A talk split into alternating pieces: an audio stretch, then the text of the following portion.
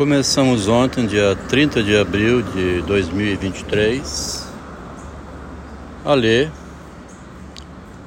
as cartas entre Freud e Jung. Então comecei também a pôr aqui pequenos textos, como eu faço sempre, que irão me orientando na construção do livro autobiográfico, a partir da relação do privado ao público entre Freud e Jung, né? Tentar fazer algum paralelo para ver se me ajuda para sair dessa situação que eu estou com dificuldade, né? Tipo o mestre Romão.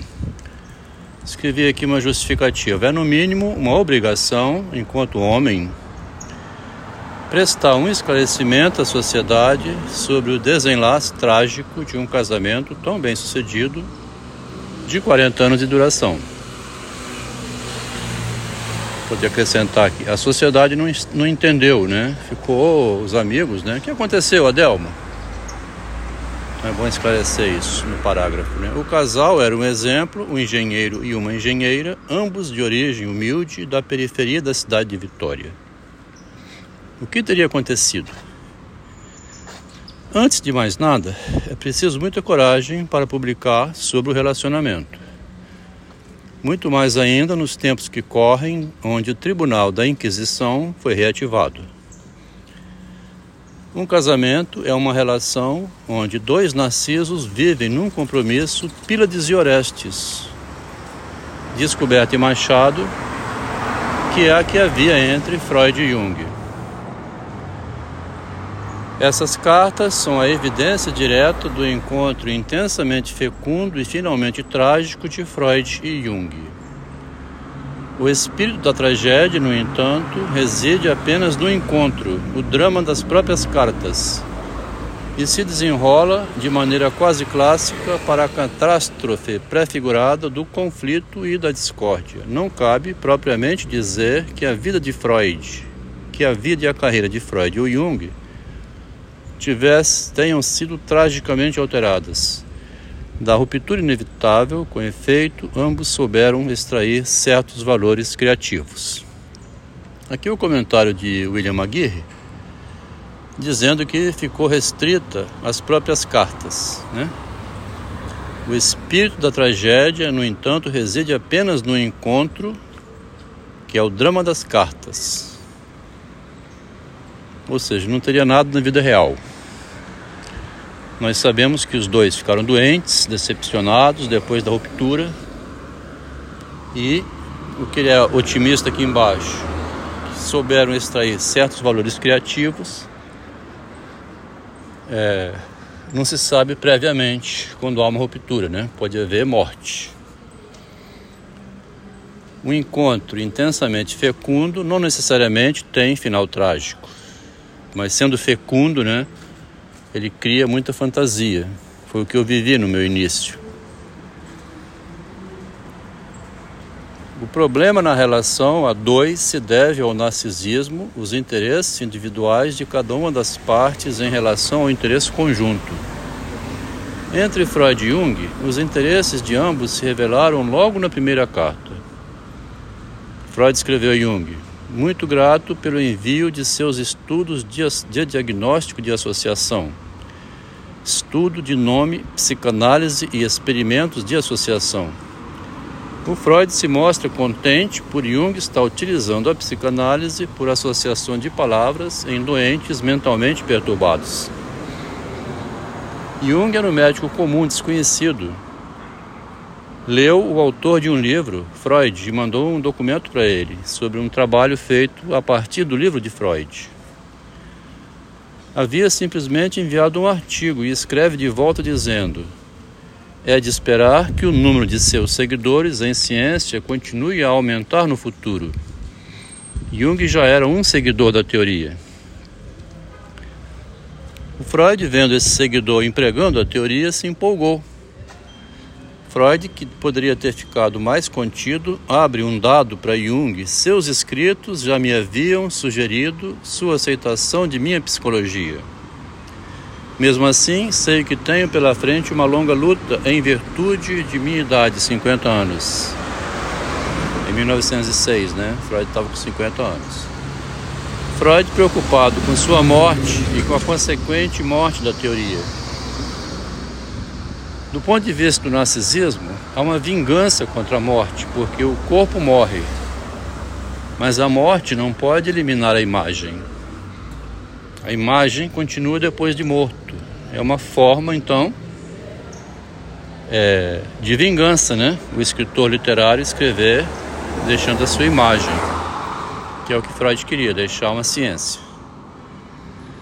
A psicanálise era muito rejeitada devido à descoberta de Freud da origem da sexualidade quando o bebê começa a amamentar. O ato de amamentar tem origem, tem relação com a origem da sexualidade. E abre espaço para Jung, que havia simplesmente enviado um artigo Aí Jung passou a ter outros interesses pelo anúncio de morte de Freud. O Freud podia ter ficado mais contido porque tinha um candidato melhor para ser seguidor dele, que era o Bloiler, que se, que se mantém em correspondência com Freud até a morte. O Bloiler nunca teve ruptura com Freud. Ele era tinha algumas reticências, alguns senões ao pensamento do Freud. Mas lá em 1925, 26 tem cartas de Freud a Broiler, Bloiler. O Bloiler era chefe do Jung, era um psiquiatra que tinha muitos psiquiatras sob o comando dele. Se o Freud tivesse entrado no Burgose pelo Bloiler, sem tanta ambição como tinha Jung, ambição imaginária. Então a gente fala do passado, né? Se tivesse isso, se tivesse feito aquilo, não pode voltar ao passado para mudar. Mas a gente pode escrever um livro aqui que mostra, rastreando, né?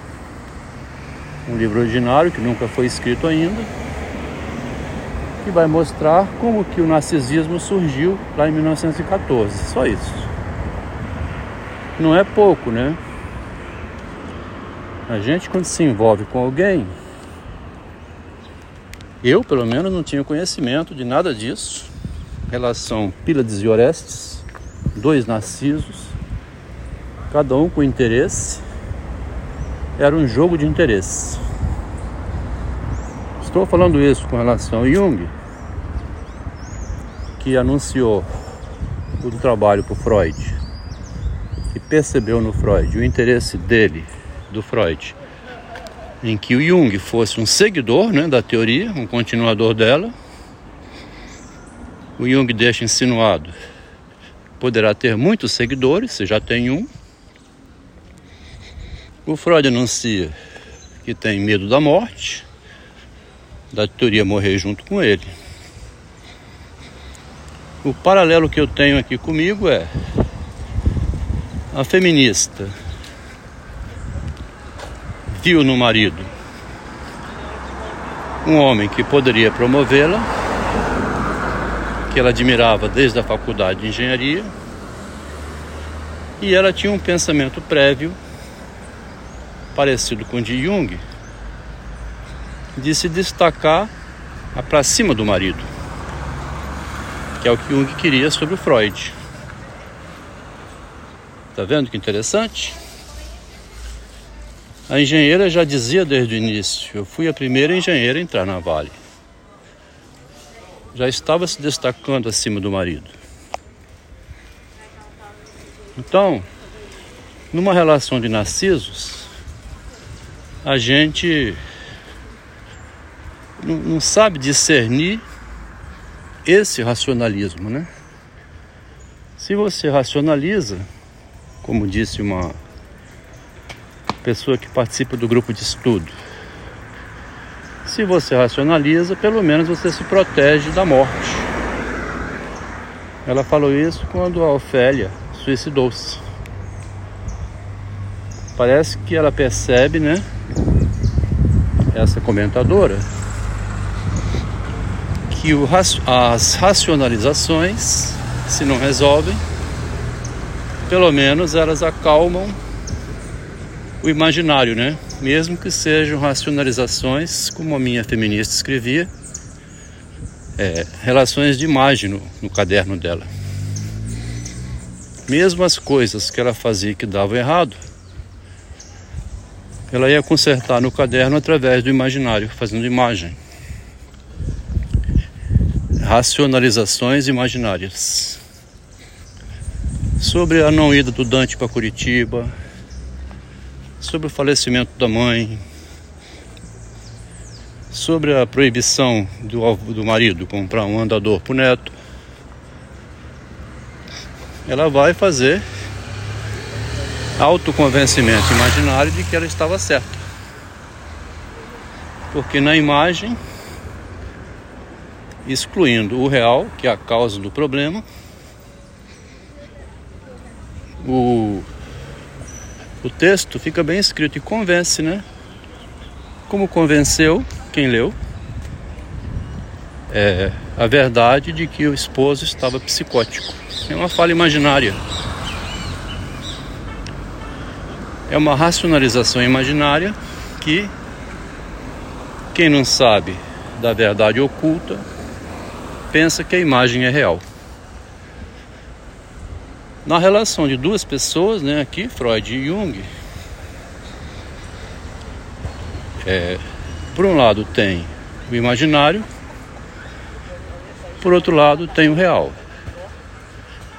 O perigo é quando o imagem, a imagem né, fica maior que o real, escondendo demais o real, avança com o imaginário sobre o real.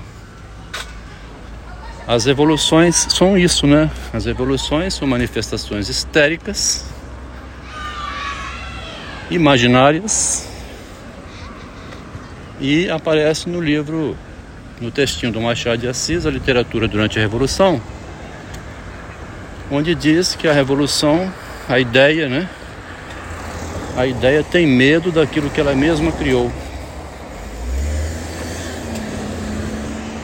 A ideia é uma imagem, criou um objeto no real, foi ver o objeto criado, é como se fosse um poder Fiat Lux faça-se né, alguma coisa. Aquilo é feito e a pessoa pensa: nossa, então eu sou um Deus. Eu consigo criar o um mundo à minha volta. Aí até um choque, né? Porque ela sabe que não é Deus. E tem horror ao objeto criado. Também inclui nisso aqui a depressão pós-parto, né? A mulher vive todo um imaginário. Ela está no auge, né? Antes de ter o neném. Vai dar ao mundo uma nova cria, né? Uma nova espécie humana. Daí a pouco aquela loucura de amamentar, limpar a bundinha, trocar a fraldinha. Você não dorme. Tem que ter ajuda de alguém porque o bebê absorve toda a energia. Serve para ilustrar o, a ideia que foi passada aqui, né? O imaginário fez aparecer um objeto na realidade. O imaginário era o amor dos pais. Aconteceu um sexo na vida real. Aconteceu a gravidez, o bebê nasceu, surgiu um ser humano, um ser humano no mundo. O primeiro encontro foi ontem, teremos outros onde muita coisa será aprofundada no estudo do narcisismo no relacionamento humano. Começa com duas imagens, uma de cada lado, né? Cada imagem traz o seu interesse na vida real. E no caso da minha feminista, ela já tinha um projeto anterior ao relacionamento, que deixou bem claro na carta de despedida.